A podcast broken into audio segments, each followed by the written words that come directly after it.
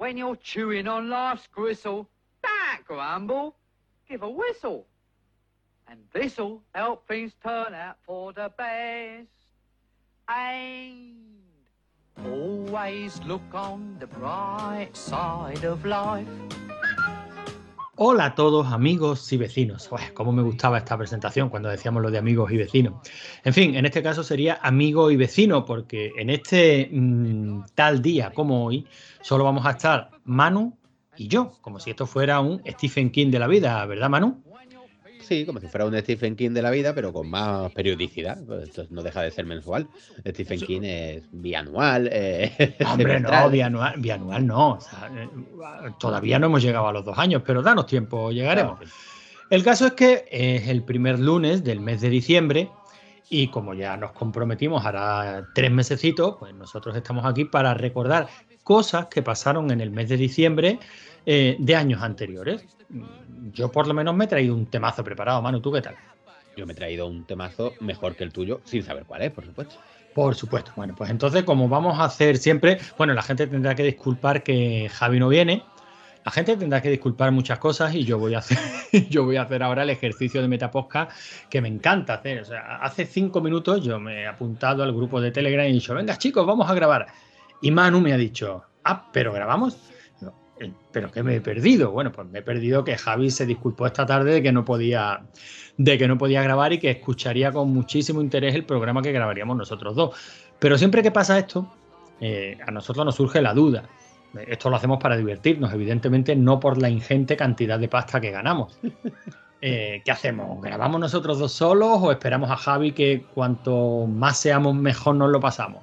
Pero bueno, al final hemos decidido grabar porque también sabemos que a Javi le gusta de vez en cuando escuchar, bueno, aparte que necesita descansar el muchacho, el MS2 Club está acabando con él, no hay más que verlo, está demacrado, tiene ojeras, se le está cayendo el pelo, o sea, Javi no es ni sombra de lo que era y nunca fue, y nunca gran, fue cosa. gran cosa.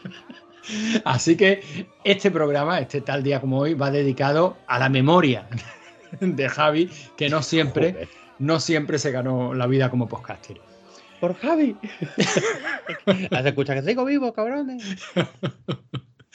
bueno, pues lo que sí, lo que sí vamos a hacer es poner, como siempre, los años sobre la mesa para ver quién, quién empieza. Y bueno, no tengo dudas de que voy a ganar yo, porque mi año es el año cero. O incluso un poquito antes. ¿Y el tuyo, Manu? El mío es 1990 antes de Cristo. No, te, hubiera, te hubiera encantado. ¿eh? Me hubiera vuelto loco. Pero bueno, o sea, empiezo yo, como siempre. No me voy a entretener mucho porque ya nos has amenazado con que traes un tema como para echar aquí tres horas. Hombre, tampoco es eso. Eh, así que, bueno, voy a traer una selección de pequeñas cositas. Bueno, voy a traer un par de cosas que sí pasaron en diciembre de hace un buen puñado de años, concretamente 2000 y más. Y luego una cosita que no pasó en diciembre de hace unos 2000 años aproximadamente. ¿Vamos bien? Vamos bien, pero imagino será hace 2022 años, ¿no? Aproximadamente. 2022 menos 2022 a mí me da cero. Sí, sí, así es. Lo que pasa es que, bueno, tampoco hay que apurar tanto, hombre. Vamos, vamos por parte. Bueno, lo que sí pasaba hace más de 2000 años es que ya se repartían cestas de Navidad. Una bonita tradición, una costumbre como la cesta de Navidad ya existía hace más de 2000 años. ¿Esto lo sabías? A lo de Moisés no le diría yo repartir una cesta de Navidad. no fue lo de Moisés. Oh. El caso es que las primeras referencias históricas sobre algo parecido a la cesta de Navidad las encontramos donde encontramos casi todas las primeras referencias históricas, o en el mundo griego o en el mundo romano. En esta ocasión nos vamos a ir al, al Imperio Romano, ¿no? No sé si sabes que existía eh, la, la, figura de los clientes, los llamados clientes, que eran pobres, personas pobres y desprotegidas que se ponían eh, a las órdenes de un patrón a cambio de protección y de sustento para él y su familia. De ahí viene también la palabra del clientelismo, ¿no? Ah, pues no, no lo conocía. Bueno, pues esta, estos clientes que ofrecían sus servicios a los patrones, bueno, el servicio pequeños, no, no eran esclavos como tal, pero les hacían regalos, los recados, perdón, los acompañaban a determinados actos sociales, no todos tenían la misma consideración. O sea, había clientes de más categoría y de menos categoría, ¿no? Algunos tenían permitido acceder a determinadas estancias de la casa, otros no. Pero bueno, se consideraba un símbolo de prestigio, pues tener muchos clientes, como hoy en día, con las redes sociales o con, los negocios, ¿no? Sí. Bueno, y era costumbre que durante el mes de diciembre, durante la fiesta pagana de Saturnalis, la, Saturnalia, ¿no? La tan conocida Saturnalia,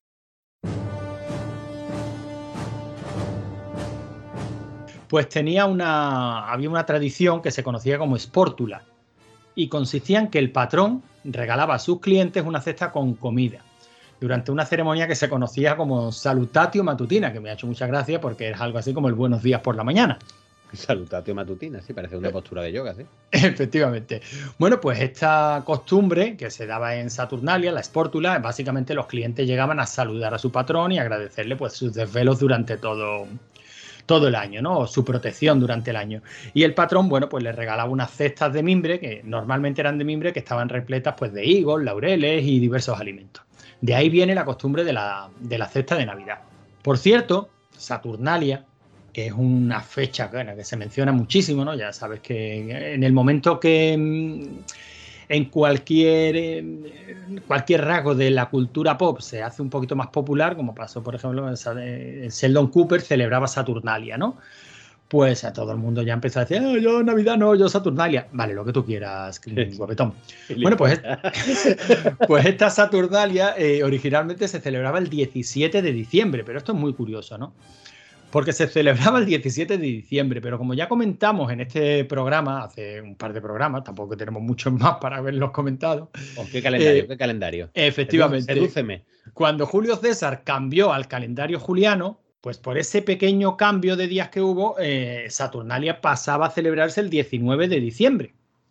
Claro, la gente se lió había algunos que lo celebraban el 17, había otros que adaptaron el calendario y la celebraron el 19 y, había otros que directamente hacían puente.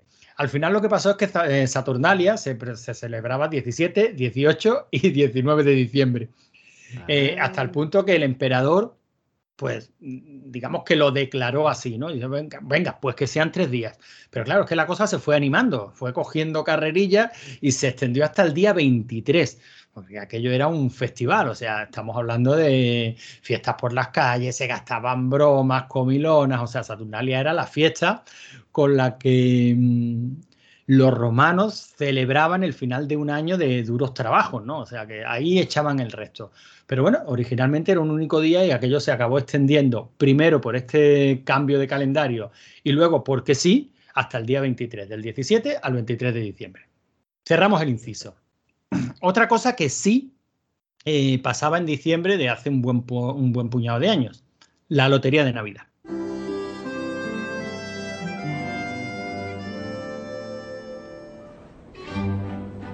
Y es que durante la Saturnalia, eh, los familiares y amigos cercanos hacían regalos. La lotería, pero sigue a principios del siglo, sigue en el año cero y tal. Sí, sí, la lotería. Había lotería de Navidad en el año cero. Efectivamente. O había una tradición que puede ser el origen de la actual Lotería de Navidad. Y decía Poncius, que llame un cupón, que no es por mí, es por si te toca a ti que me da coraje y esas cosas. Efectivamente. Bueno, pues la Lotería de Navidad. Y había un, eh, Calvus Navideñus. El Calvus Navideñus que pasaba por la calle. Así era. Eh, era otra traducción de Saturnalia. Eh, la costumbre era pues hacerse regalos entre familiares y amigos, ¿no? De hecho, incluso existían los mercadillos de Saturnalia, en los que la gente podía comprar pequeños, regalos y, eh, pequeños regalos y detalles. O sea que, mm, que los mercadillos navideños tampoco son muy actuales.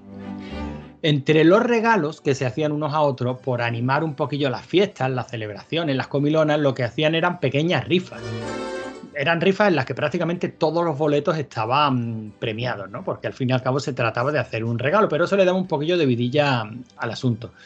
Eh, cuanto más dinero tuviera la familia, cuanto más poderío económico, pues mejores eran esas rifas o mejores eran los regalos que acompañaban esa, esa rifa. Ah, claro, mira, la fam- pasa lo mismo a la, a la familia Fabra esta del, del PP, que siempre los boletos están premiados y cuanto más dinero tienen, mejores premios le tocan. Mejores premios le tocan, sí, sí, Sí, sí.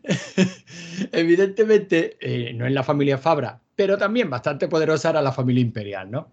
Hombre, Por ejemplo, el emperador Augusto eh, hacía estos grandes sorteos, evidentemente los premios que te podían tocar en un sorteo navideño del emperador Augusto no eran los que te tocaban en, en la familia tal o la familia cual, ¿no? Que era más, más rollo de amigo invisible. Bueno, pues el, emperador Augusto eh, en esos boletos podía regalar pues telas exóticas, oro puro o también objetos de broma. Y a ti te podía tocar oro puro y a ti te podían tocar unas pinzas o una esponja o un manto de pelo de cabra, ¿no? ah, bien, repartido. Hoy la hoy este año ha venido bien repartida la lotería, Julio César. Me ha tocado una pizza para depilar y a ti, a mí un lingote de oro. Efectivamente. Pues jugando precisamente con esa ambigüedad de a ver qué me toca al Me ha tocado emperador, una pala para tapar agujeros. te vas a hacer joyero, ¿no? Y vas tapando hoyos. El, em- emperador Nerón eh, llegó a repartir entre la población hasta mil boletos de lotería, ¿no? En ocasiones especiales. Pero este se inventó un nuevo formato que era muy curioso. Él regalaba dos boletos. En uno, digamos, estaba. mm, repartía los premios, digamos, entre dos boletos. Entonces, en uno ponía un kilo, eh, una caja, un saco, y en otro ponía, pues, eh, de oro, de huevos de gallina, de camello. y ese era el tipo de emparejamientos que hacía, ¿no? Entonces, a lo mejor a alguien con un boleto le ponía, le salía 10 y a otro, y cuando le daban el segundo boleto ponía 10 camellos y dice, oye, triunfa, me han tocado 10 camellos, pero a otro le podían tocar perfectamente 10 zurullos de cabra. Pero bueno, le daba, le daba un poquillo de, de ambiente a su, a su sorteo. Así que la lotería de Navidad también es algo que pasaba hace un buen porrón de años, pues en el mes de diciembre. Y ahora vamos a, a la clave del asunto. Vamos a algo que no pasaba o no pasó en el mes de diciembre de hace un buen montón de años. Yo no sé si tú has escuchado hablar de Jesús. Yo ahora mismo he escuchado poco porque está centrifugando la lavadora y me estoy quedando sordo. Espero que no se esté colando por el micro. Bueno, te suena el personaje, ¿no? Sí, sí, sí, bueno, sí. Jesús, pero Bueno, el de eh. Nazaret, ¿no? Hay muchos Jesuses. El de Nazaret, el de Nazaret. A mí me suena más Jesús Franco, por ejemplo, pero sí. Bueno, pues Jesús de Nazaret y Jesús Franco, que hasta donde yo sé poco tenían en común, nosotros nos vamos a centrar en el primero. Ya, hombre, es bastante conocido que Jesús de Nazaret a fecha de hoy ya se sabe bastante fehacientemente que es un personaje histórico. Durante muchísimos años había dudas, ¿no? Eso es debatible a fecha de hoy todavía, ¿no? No se sabe Hombre, no, no, no, sí, sí, sí. O sea, Por no su- está el acta de nacimiento de. El acta de, el acta de nacimiento no está. Pero, pero bueno, los historiadores, que son los que saben de esto, parece que tienen un cierto consenso en que existió. Evidentemente no la figura mitológica que nos ha llegado a, no- que nos ha hasta- llegado a nosotros. Hasta ahí llegamos. La figura de Jesús de Nazaret legendaria, no. Pero el personaje, yo he leído, lo vamos, la busqué además hace poco y no hay realmente consenso. Yo creo que hay gente que dice que sí, gente que dice que no, pero como no se puede certificar. Hombre, tampoco- toca, tócate los cojones, Mariloli. O sea, no- estamos hablando de hace mm, dos mil años. Pero y hay, hay- Poco hay- se hay puede- actas de nacimiento y hay registros de gente que sí, por, o sea, por aquel entonces, uno de los doce apóstoles, por ejemplo, trabajaba en, no me acuerdo cuál era, en las aduanas. Y hacía registros de gente que pasaba y se conservan documentos de las aduanas de aquella época. Y en ningún momento aparece Jesús de Nazaret. Estamos entrando en un debate peleagudo, ¿eh? De aquí la iglesia no censura. Ya no nos hace original y ya no nos contrata la COPE. Bueno, yo tampoco tengo mucha intención de, de debatir, pero escúchame, mm, para el para continuar el hilo de la narración, vamos a creer que existía, ¿vale? Vale, estupendo. Porque es que si no, me callo ya y yo no sé si la gente está capacitada para aguantar una chapatulla de 45 minutos. No, es que como somos dos tengo que interrumpirte, si no, dime tú. Me parece bien. Bueno, pues el caso es que vamos a hablar del año real, real, vamos a poner aquí todas las comillas del mundo, para aquellos que sí creen que fue un personaje histórico de- del nacimiento de Jesús, ¿no? Evidentemente, eh, los datos que tenemos vienen de los evangelios y los evangelios no son para nada fiables, ¿no? Entre, pero es que se contradicen incluso en los mismos evangelios, ¿no? O sea, Mateo y Lucas fechan su nacimiento en los días de Herodes el Grande Herodes el Grande fue un vasallo de Roma entre los años 37 y 4 antes de Cristo. Esa fecha sí la sabemos con exactitud, efectivamente, porque como tú decías antes, hay registros romanos, ¿no? Sí. Y según los evangelios, reinó todavía uno o dos años en vida de Jesús, por lo, que, por lo tanto Jesús no habría nacido el año cero, sino que habría nacido entre el 5 o el 6 antes de Cristo, o sea, antes de él mismo, ¿no? Sí, seguimos, seguimos estas cuentas. Pero sin embargo, el mismo Lucas señala que en el año de su nacimiento el emperador Augusto ordenó realizar un censo de la población, del cual se encargó el gobernador de Siria, Publio Sulpicio Quirino, agárrate al nombre. Pero el historiador Flavio Josefo sitúa este censo 37 años después de la batalla de Actium que enfrentó a Octavio, el futuro Augusto, contra Marco Antonio y Cleopatra. Buena peli hay ahí. Es decir, en el año 6 o 7 después de Cristo. ¿Vale? Estamos hablando de, nos estamos fiando de las palabras de Flavio Josefo. Yo no sé si tú has escuchado hablar de este señor. Eh, no, pero me hubiera encantado. el pues nombre de vecino del pueblo. Pues Flavio Josefo. el de la Conchi, sí. Es un tío que no es, que no es muy de fiar.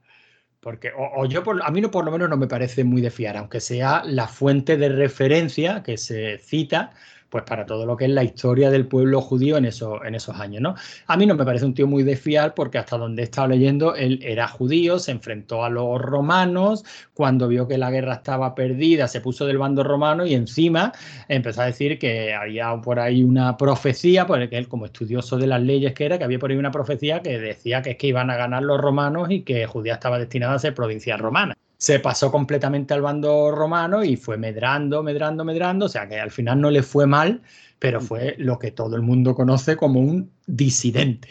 A los únicos que odiamos más que al pueblo romano es a los cabrones del Frente del Pueblo Judaico. Disidentes. Y al Frente Popular del Pueblo Judaico. disidentes también. El Frente Popular de Judea. Disidentes. ¿Qué? El Frente Popular de Judea, disidentes. El Frente Popular de Judea somos nosotros.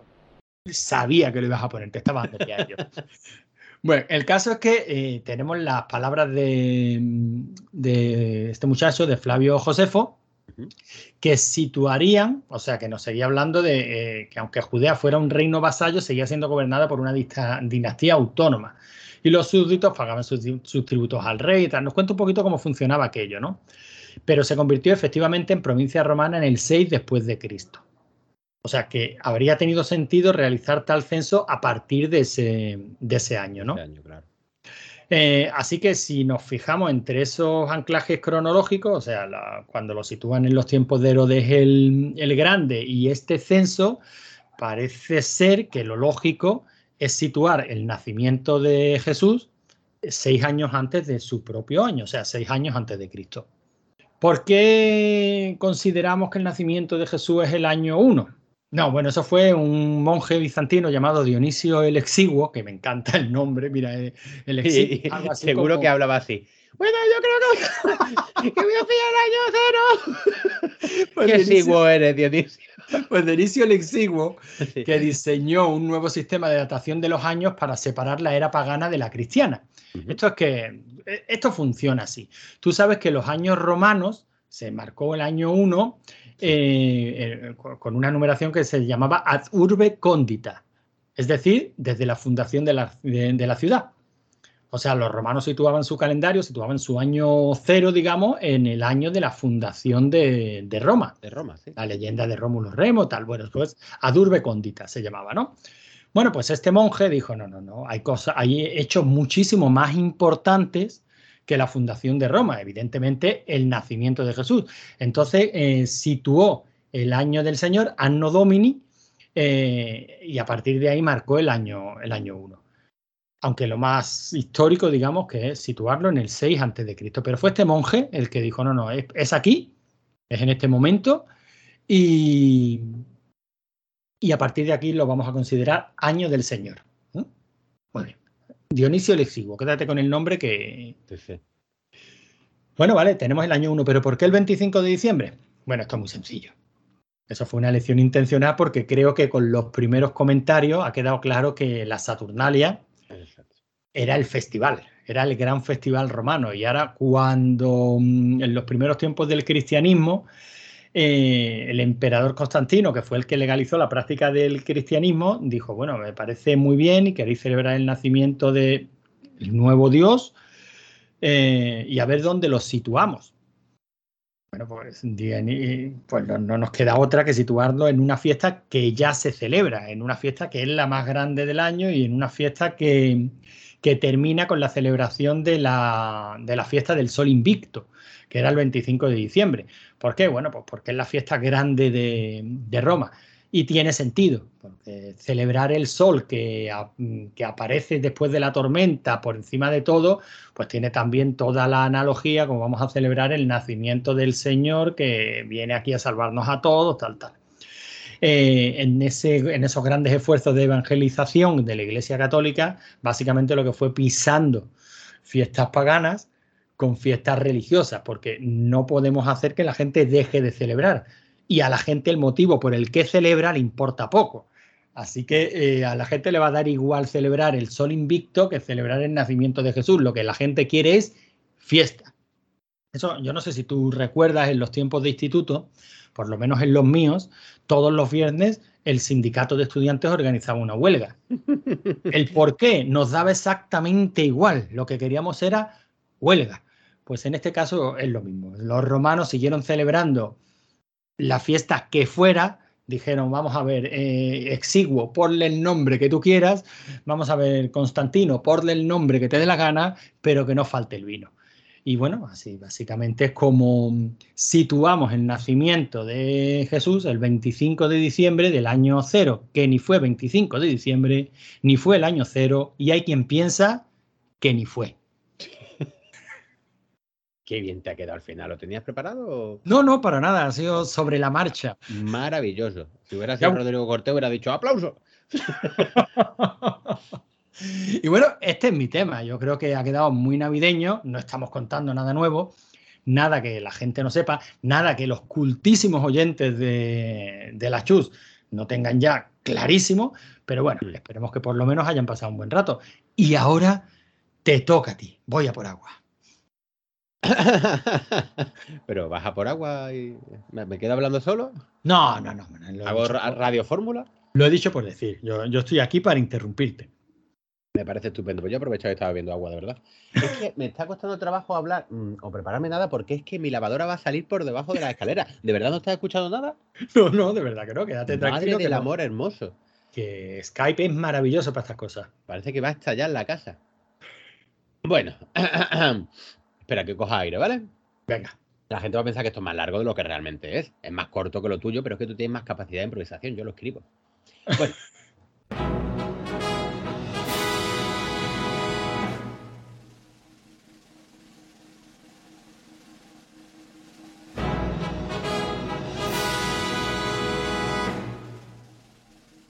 Os voy a traer, bueno, te voy a traer. Tú empieza mal, empieza mal, empieza mal porque he puesto os traigo pensando que estaba aquí Javi y no tengo capacidad de improvisar.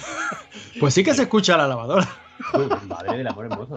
Va a ser un programa. ¿Cómo era esto? ¿Podcast Verité? Centrifugado, va a ser un programa centrifugado. Centrifugado, bueno. Pues te traigo, amigo y hermano Logarán, una catástrofe. Así empezamos fuerte que no tiene nada que ver con inundaciones como tú el otro día, porque ya las contaste todas, sucedida tal día como hoy en diciembre de 1990. Bueno, vamos a empezar pronto con los sinsentidos y las aberraciones. La película no eh, sucedió en 1990, sino que se distribuyó en Europa, pero en Estados Unidos estuvo retenida dos años porque fue un desastre de proporciones épicas y se estrenó en el 92, ¿vale? Y no en diciembre, con 10 minutos recortados. No, espera, esto lo tengo mal. 10 minutos recortados sobre los 140 originales. No, sobre los 180 originales. Espera, vale, empieza otra vez, ¿vale? empieza, empieza otra vez. E, intuyo que nos vas a hablar de una película. Sí, una película. Empieza otra vez. Pues todo esto que he hecho, a, a que aparece improvisado, pues también estaba escrito. ¡Ja! Empieza otra vez. Hace unos días murió un director querido por todos los que amamos el cine de mierda y hablamos de Albert Pium, un tipo absolutamente enamorado de su profesión, a ver, eh, un momento, perdona, no quiero interrumpirte, sé que te jode porque tú lo tienes escrito, pero bueno, pon el dedito por donde ibas. Interrumpe. Niego la mayor. ¿No hace cine de mierda? hace cine maravilloso. Albert Pyun es un genio. Ya hemos traído a este programa a Cromwell, ya hemos traído a este programa alguna de alguna de sus viajes al centro de la Tierra. Espera, que estoy borrando Em- un par de líneas. Sí. Sí. Es un tío del que hemos, cuando, cuando ha tocado mencionarlo, eh, eh, cuando decimos este programa nos referimos a la Chus, ¿no? En Rigor y Criterio, en- eh, lo hemos mencionado con cariño, La con- yo te diría que con devoción. Pero ¿cómo te crees que voy a hablar yo de Piu? Por Ah, vale, vale, vale. Has hablado de cine de mierda y ah, no, no, y como diría un maestro, Antonio Zores, no, hija, no. No, hija, no. Mi padre, ¿cómo lo ves depiladito?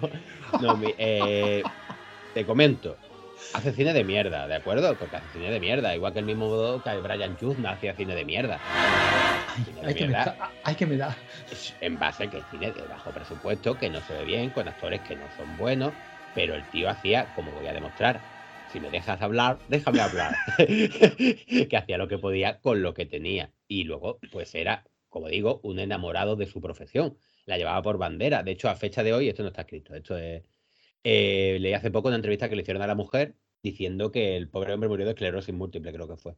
La cosa es que está muy malito al final, la criatura, y tenía dos o tres películas pendientes a la vez. Y por lo visto, lo único que sabía decir el hombre era que, que no podía terminarla, que los fans la estaban esperando, porque él estaba enamorado de. Es que le encantaba hacer películas, es que lo adoraba. Y cuando estaba en el lecho de muerte, empezaron a recibir miles y miles de cartas de sus admiradores, porque evidentemente los tiene, porque hace cine malo, pero el tío hace un cine malo que es muy divertido de ver. Y te lo pasas de puta madre y le puedes sacar muchas virtudes. Luego hay cine de mierda, como dice Paco Fox, que no se lo ha escuchado alguna vez, que su problema no es que haya películas malas o películas muy buenas. Películas son las películas me, las películas mediocres. Este tío hace películas malas pero divertidas. Problema son Mira. las malas, pretenciosas de mierda, pero este no. Este es Mira, de mierda, cuando-. Cuando estabas hablando de Albert Pyun, que se me ha puesto el vello de punta porque de verdad me he emocionado, te lo digo en serio, me he acordado de cuando Ben, el padre de. No, de Ben, no, de. Ay, ¿cómo se me ha olvidado, eh, ¿cómo se me ha olvidado el nombre? Estoy hablándote de It, de Mike. Hombre, qué ganas tenemos de llegar, ¿eh? Sí, cuando el padre de Mike le, le contaba a Mike que esa, mm, esa pequeña banda de, de rock, no era rock, era. mm, Bueno, un, un género Ah, musical sí, que sí, montaron sí. En, los, en los pabellones que era de. jazz, ¿no? Que hacían improvisación de jazz. Eh, sí, y- Eh, y- en, el, en el bar que se quemó, sí. efectivamente, en el Black Spot. En el Black Spot. Cuando tocaban en el Black Spot y, y el padre de Mike le decía, Mike, entiéndeme, no quiero que creas que éramos buenos, no lo éramos.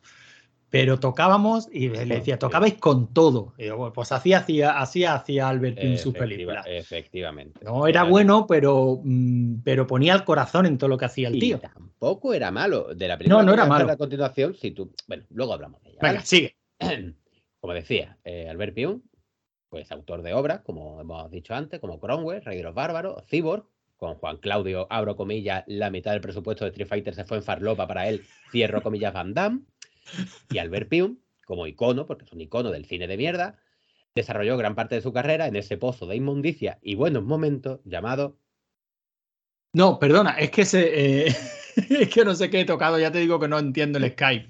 Y entonces me había silenciado el micro y encima me había salido una pantallita como diciendo, ¿estás teniendo algún problema? Y digo, sí, coño, que me ha silenciado el micro y mi hermano me está preguntando, Ni lo voy a editar. y mi hermano me está preguntando algo. ¿Dónde Eh, desarrolló gran parte de su carrera Albert Pyun? No sé, sería en la Canon, ¿no? Eh, efectivamente, la Canon Films. La historia de la Canon daría para varios cientos de miles de programas. Y libros y documentales. y maravillosa. es más, de hecho están, ¿no? Están, están, evidentemente. Pero quiero que nos quedemos en que era una productora menor, porque lo era, en manos de un hombre, de un genio llamado Menahim Golan.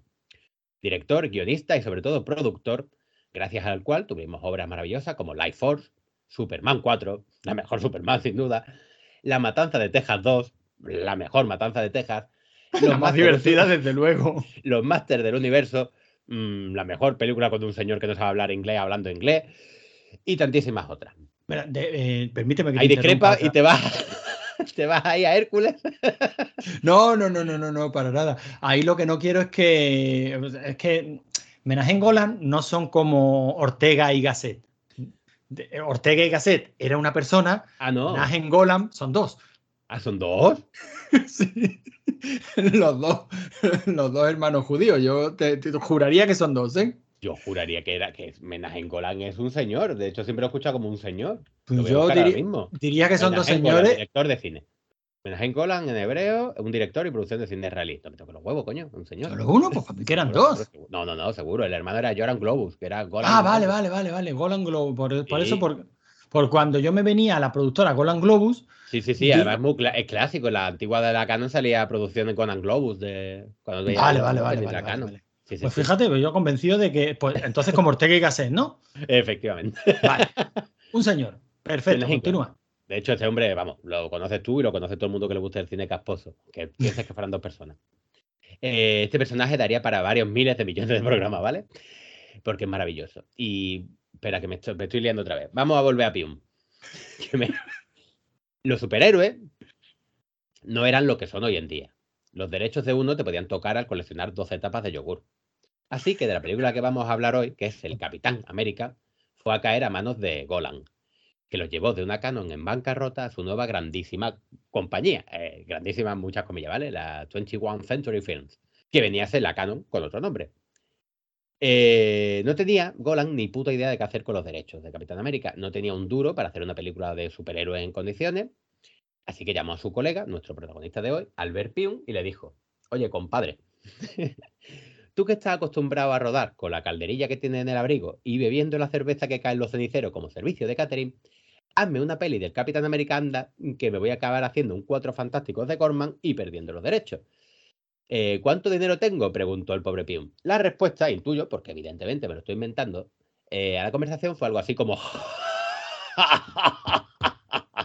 que con un presupuesto limitado de mucha risa, ilusión y la, eh, la promesa por parte de Golan de "Mm, tuve rodando que ya te irá llegando la pasta, Pium cogió el guion de la peli del Capi que tenía que rodar y vio que estaba firmado por Lawrence Block. ¿Lo conoces? Pues no. Pues Lawrence Block es un señor que ha escrito del orden de un gritón de obras de novela negra. ¿Tú estás seguro de que no son dos? Lawrence y Locke. No, no, estoy seguro. De hecho, eran dos guionistas, pero me he quedado con el gracioso. Ah, vale. Porque eso, es un escritor muy, muy. Ha ganado muchísimo dinero escribiendo novela negra. Pium leyó aquello y empezó a temblar al ver que estaba trufadito de secuencias de acción que dejaban a Infinity War en una peli de Isabel Coixet. Empezó a recortar y recortar y recortar y dijo, oye, vamos a tirar por el tema de la introspección y le damos un toque dramático. Gente que habla, que es cosa barata. Claro, Golan le dijo, tú tira, que sin duda es lo que demanda una peli del Capitán América en 1990, un dramatismo. Así que Piun ya tenía un libreto, un libreto de mierda, añado yo, ¿vale? Con el que trabajar y le dijo a Golan, eh, Menahim, picha, que esto ya está. ¿Dónde vamos? Detroit está barata, ¿te parece? Ja, ja, ja, ja, ja, ja, XD, XD, hay que melolo, respondió lo Golan. Tira para el aeropuerto que te está esperando tu equipo, que os vaya a Yugoslavia, que allí cobran en sonrisa.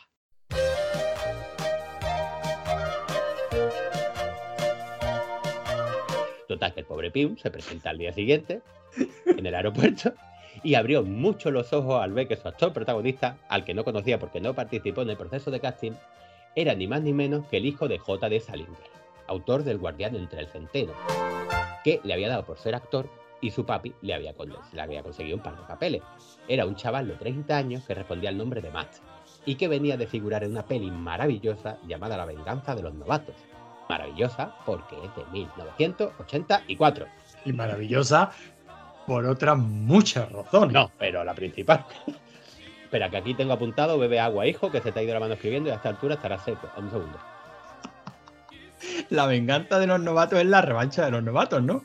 A ver si hay otra venganza de los novatos. Sí, Revenge of the Nerds, ¿no? Es que la iba a poner en el título original y no, yo no me acordaba si era venganza o revancha. Eh, yo diría que, hombre, Revenge of the Nerds es venganza, pero, Sí, sí, sí, pero no. pero aquí se va. como la revancha. Qué gran película, qué maravilla. Pelo de allí, pelo de allí. Qué peliculón. Por cierto, una película que aguanta muy bien el tipo, ¿eh? Sí, no como Porky's, que película de la que siempre nos han dicho, ¿por qué no habláis de Porky? Digo, porque prefiero Porque hablar es un de American mojón. Pie, que es la buena. Efectivamente. Bueno, pues la revancha de los novatos se la puso no hace mucho a mi niño Sí. y se lo pasó bomba. Claro, como no podía ser de otra manera. Con la expresión que él ha adquirido ya como estándar para todas estas películas que yo le pongo de esos años. Dice, papá, aquí está todo mal. Aquí, aquí está todo mal. Papá, eso que está haciendo ese señor con la máscara de Darth Vader, digo, sí, sí, es violación y está todo mal. Pero y lo divertido y las risas, cómo hemos avanzado como sociedad, oh, un montón. Sigo. Sigue. Se plantan en Yugoslavia, ¿vale?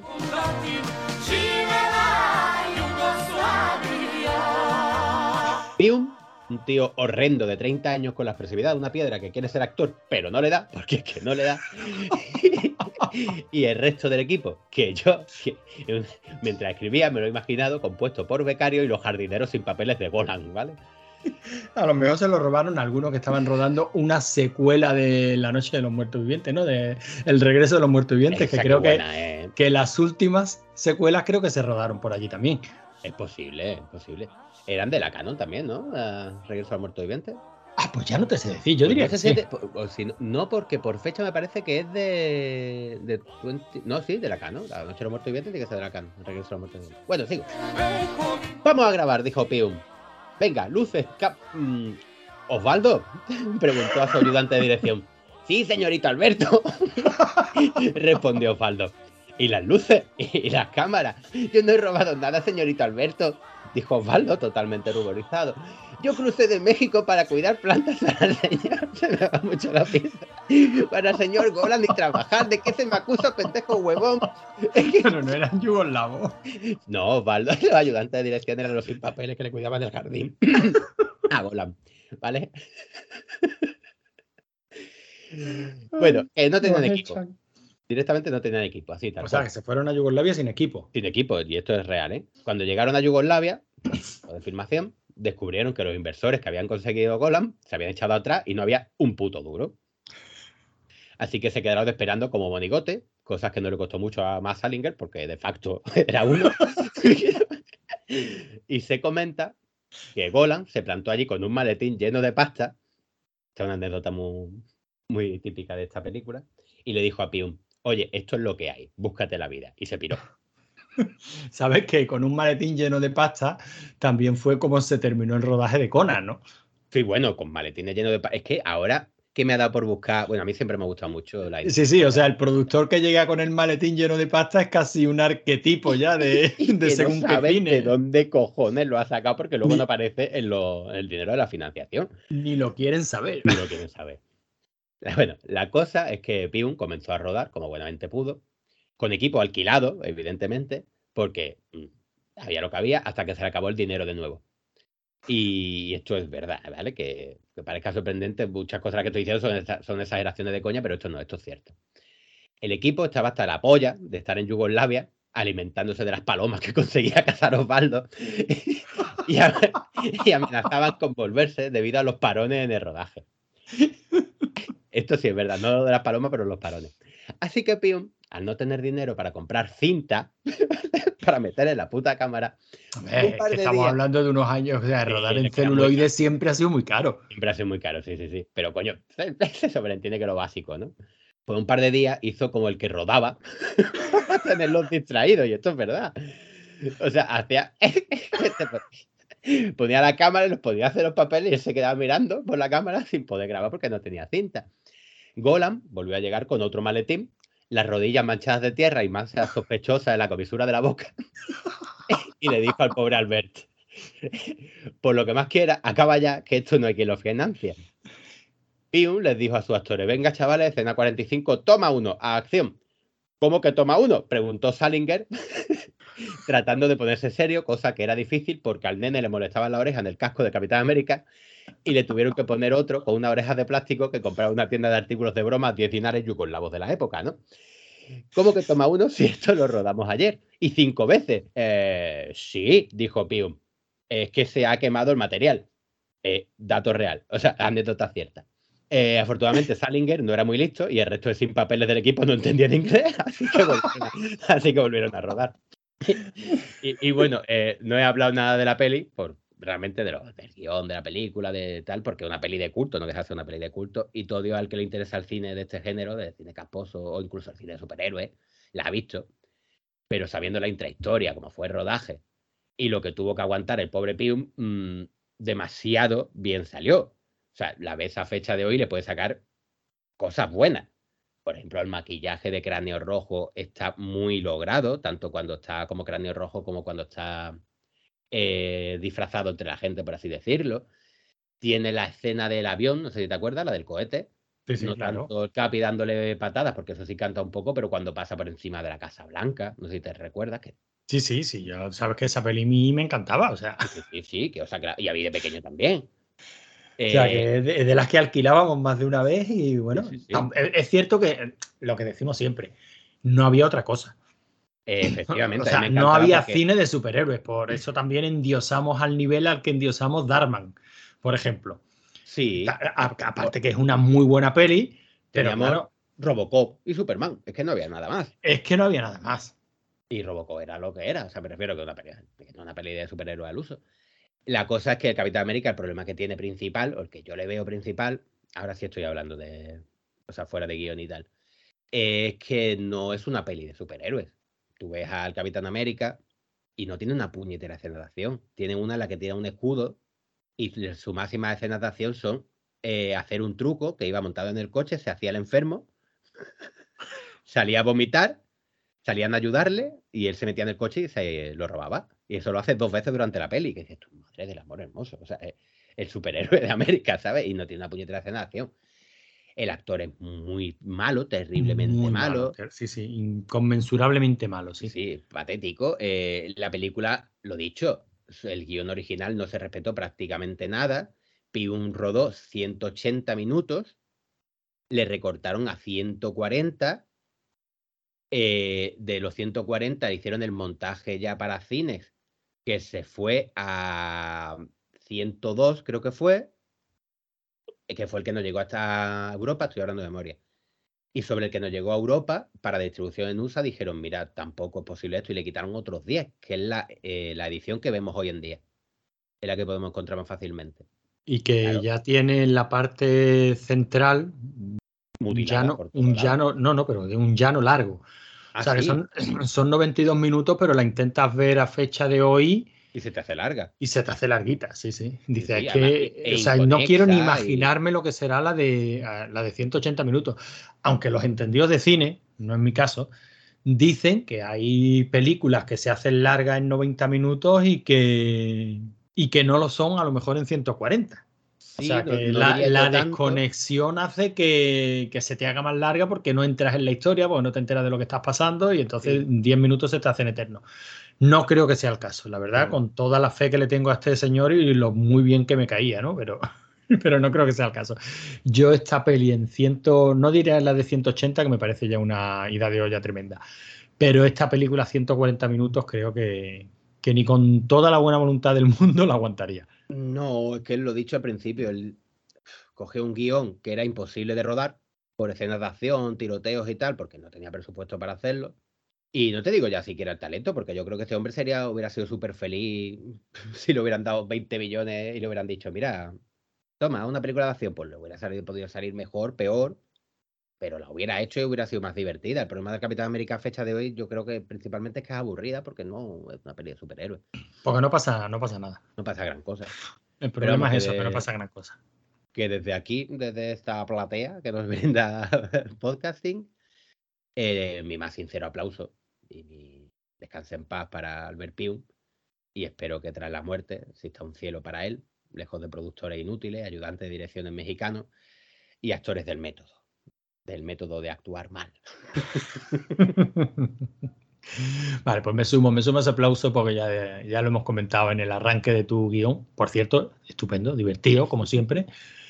Que a mí, yo es un tío al que le tengo muchísimo, muchísimo cariño. Me dio mucha pena enterarme que, que había muerto. Y a mí también. De hecho, me enteré ayer, lo puse en el grupo y fue como, ay, qué pena, tío. Que además me- de hecho, me puse a mirar, si yo de, de este hombre he visto Todo, o sea, si es que grande. te pones a ver y es que has visto 50.000 películas, películas suyas. Yo creo que era un tío que tenía verdadero talento, lo que pasa es que nunca tuvo la suerte de, de poder trabajar con un presupuesto decente, no diré holgado, pero decente, que, que no se sabe, ¿no? Luego a lo mejor es el típico caso del tío que se maneja muy bien en estos presupuestos y ahí sale su, su saber hacer y a lo mejor le das un presupuesto grande y no sabe por dónde, por dónde empezar o se vuelve loco y, y acaba haciendo un pestiño. ¿no? Eso no lo sabremos nunca, ¿no? Yo ya digo, nosotros aquí en este programa hemos hablado de Cromwell, que es una peli que a mí me gusta mucho, que creo que es muy divertida, que creo que disimula muy bien las carencias presupuestarias que tiene, que no aburre en ningún momento, pero se podría decir eso mismo de, muchas de muchas pelis suyas, ¿no? O sea que, que por lo menos el tío hacía un, un- un cine entretenido. Yo te dije que aprovechara y le decíamos un especial de, Oli- de, de Piu y trajeras tu Cyborg. Y había una película que me encanta y lo digo completamente en serio. Pero porque es que es divertida, o sea, estamos hablando de... Sí, mm, sí. Y las ves hoy día y claro, evidentemente les pesa el paso del tiempo, pero es que el paso del tiempo le pesa a cazafantasmas. O sea, es que hoy día ves cazafantasmas y esos perros, dices, ¿por qué esas transparencias están tan mal si todo lo demás está tan bien? O sea, tiene detallitos que te chirrían. O sea, estamos hablando de que una gran película con, con cubetas de talento por detrás, que es lo que había en Cazafantasma, por ejemplo, acusa el paso del tiempo. A ver, Eche- Robo- ¿de qué año es Robocop? Que no Robocop me desde el 89, no, 87 creo. Ah, vale, que, que no, pensaba que era del 89. Del 89 es Cyborg también. Ujú, A lo mejor estoy, Robocop es un poquito anterior. Te estoy hablando de memoria, ¿eh? pero creo que del Sí, sí, sí. 87. Y Cyborg costó medio millón de dólares. O sea, es que eso en el 89, que, que tampoco no es una. Que sé, que parece que aquella época medio millón de dólares era una puta basura. O sea, que no. y de los medio millón de dólares, imagino que 200.000 sería para la falopa de Van Damme. O sea que. pff, Y la película se ve de puta madre. O sea, se ve de puta madre. A ver, vamos a- De puta madre pasa una película de serie B del 89 y es divertidísima. Pues tío, hacía lo que hacía con el dinero que tenía con los gastos, con los retrasos en el, ro- en el rodaje y tal, la del Capitán América, que es de un añito posterior, costó 2 millones. Pero es que esos 2 millones hay que tener en cuenta que es una película que se promocionó mucho. Cyborg no, Cyborg fue la típica tapada de serie B que al final acaba recaudando un- una pasta insana para lo que cuesta. Pero el Capitán América sí se promocionó. Hombre, es dos que, era el, millones, es que era el Capitán América. De los y de hecho de los 2 millones gran parte lo puso el propio Stan Lee porque quería que se hiciera la película del personaje. De eso, esos 2 millones quitarle el gasto de promoción, quitarle lo, lo típico, la, de pagar la- bueno, lo de siempre, la- las copias para, para cines y tal. ¿Cuánto pudo costar esa película? Pues Sí, ¿cu- tú la ¿cuánto, había, ¿Cuánto había en esos dos maletines? Muy poco. Muy y poco. no se ve mal. Tú ves Capitán América y no está mal rodada, de verdad que no. La cámara está bien puesta, eh, tiene escenas chulas, como te digo, la del cohete a fecha de hoy. Dices, coño, pues esto en una película más en condiciones, pues pegaría. O sea, que el tío yo no creo que realmente fuera malo. Era un director de serie B competente, como puede ser, por ejemplo, pues, Brian Yuna. Brian Yuna quizás tuviera más talento, pero vamos, que del estilo. Sí, la verdad es que. mm, Vamos, que sí, sí, es que yo creo que lo. Y además es curioso, ¿eh? estoy haciendo memoria según hablamos y al final volvemos siempre sobre los mismos temas, ¿eh? Me estoy. Porque te iba a mencionar la peli de los cuatro fantásticos, que yo lo veo un caso muy similar en el resultado final, porque yo también soy de los que defienden la peli de los cuatro fantásticos. La de Corman. Eh, sí, sí, yo creo que ahí había. pues, ahí también había ganas, ¿eh? No, hombre, a ver. no el Corman- talento Corman de Albert Pyun, pero había ganas. Que no el talento. Joder, Corman tiene infinitamente más talento. No, no, pero Corman, pero Corman no dirigió. Corman creo que puso el dinero Bueno. nada más y si dirigió, yo creo que no. Yo creo que sí dirigió Corman, los cuatro fantásticos. Siempre de, hecho, siempre se ha dicho que eran los cuatro fantásticos de Corman, vamos. Sí, hombre, se dice sí porque a él es al que le soltaron un millón para decir, mira, a- a- tienes que entregarnos una peli de los cuatro fantásticos para que no perdamos los derechos. Hostia, me acabo de quedar muy loco. porque Estaba convencido que la había dirigido él, ¿no? Un tal Oli Sassone. Yo te digo que, que ahí había ganas. Con ¿eh? razones tan puta mierda. es que no había el talento de Albert Pyun. Ah, Corman vale. sí, Corman sí era capaz de hacer cosas muy buenas cuando tenía ganas. Pero, pero él ahí no se puso detrás de la cámara en ningún momento y ni ganas. O sea, de ese millón me gustaría saber lo que le llegó a- al director y los actores, los que participaron en esa película. Todos estaban convencidos de que estaban rodando una película seria de los Cuatro Fantásticos, sí, con un presupuesto modesto, pero seria y que se iba a estrenar. Y Corman sabía que esa película no se iba a estrenar nunca, ¿no? O sea, la pero- cosa es que tiene postproducción. Eso es lo que yo entiendo de esa, de esa película. Tú la has visto, ¿no? Sí, sí, bueno, la, la postproducción te refiere a los dibujitos animados, ¿no? Bueno, sí, que es una puta mierda, pero en circunstancias normales no se hubiera hecho ni siquiera el montaje con. Pero fíjate lo bien que está el Doctor Doom de, de esa película, ¿eh? Joder, mejor que los otros dos que han salido, desde luego. Por eso te digo, lo mismo que pasa un poco en esta con, eh, con Cráneo Rojo.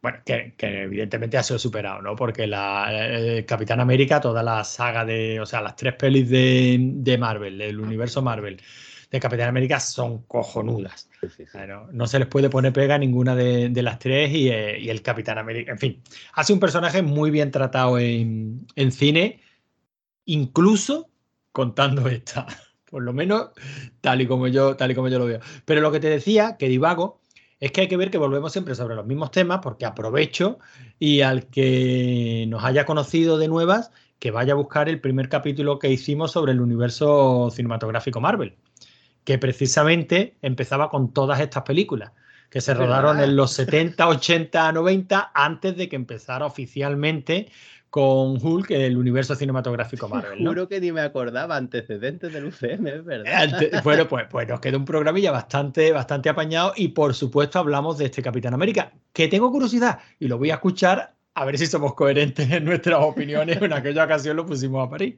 Hombre, ya ves que yo a París lo sigo poniendo, ¿eh?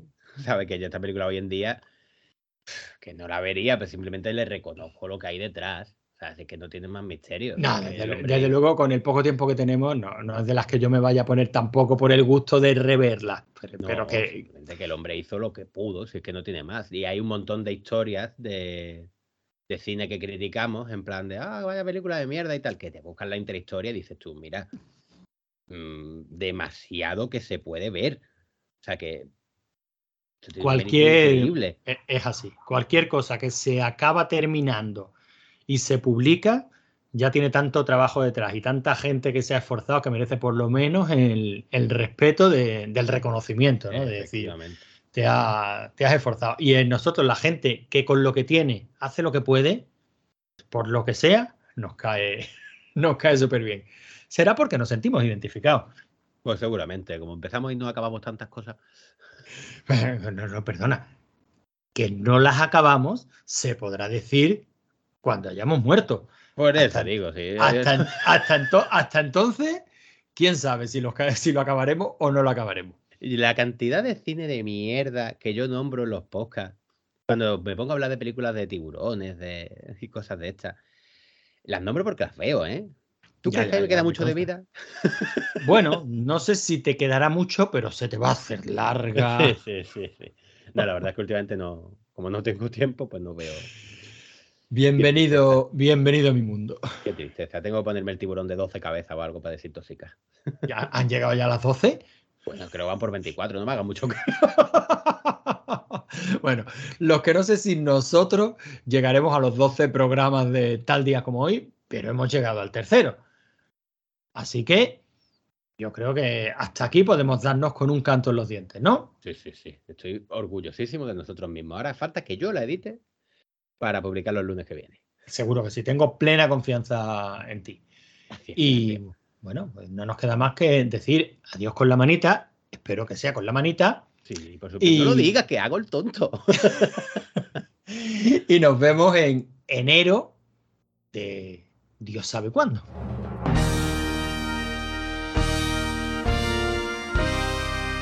Pues ya estaría. Pues estupendo. Pues ha quedado muy bien.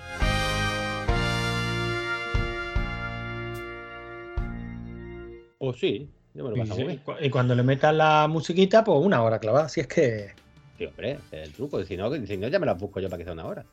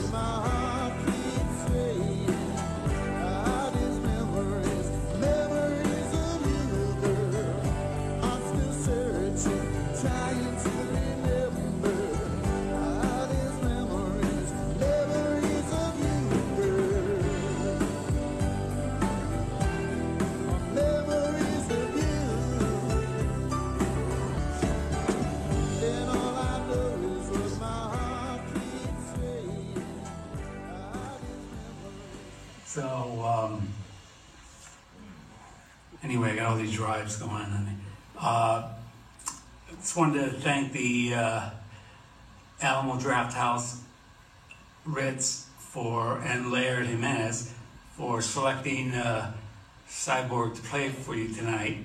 Uh, it's not my director's cut. I wish uh, was some way to get my director's cut as the only cut of this film, but you know, at least you can see, you know, what we did in 1989. Uh, I was eventually taken off the film, and Van Damme, you know, took control of it. So um, you're seeing really hit the of my footage that I shot, but filtered through his um, sensibilities.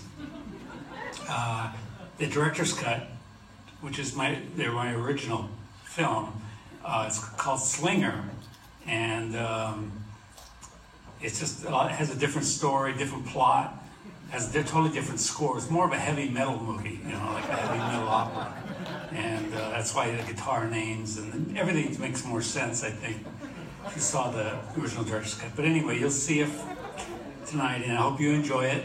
And uh, if you don't, I'm sure I'll hear about it. so um, thank you very much for uh, attending the screening, and uh, I can't wait to screen my newest film, which I'm working on now.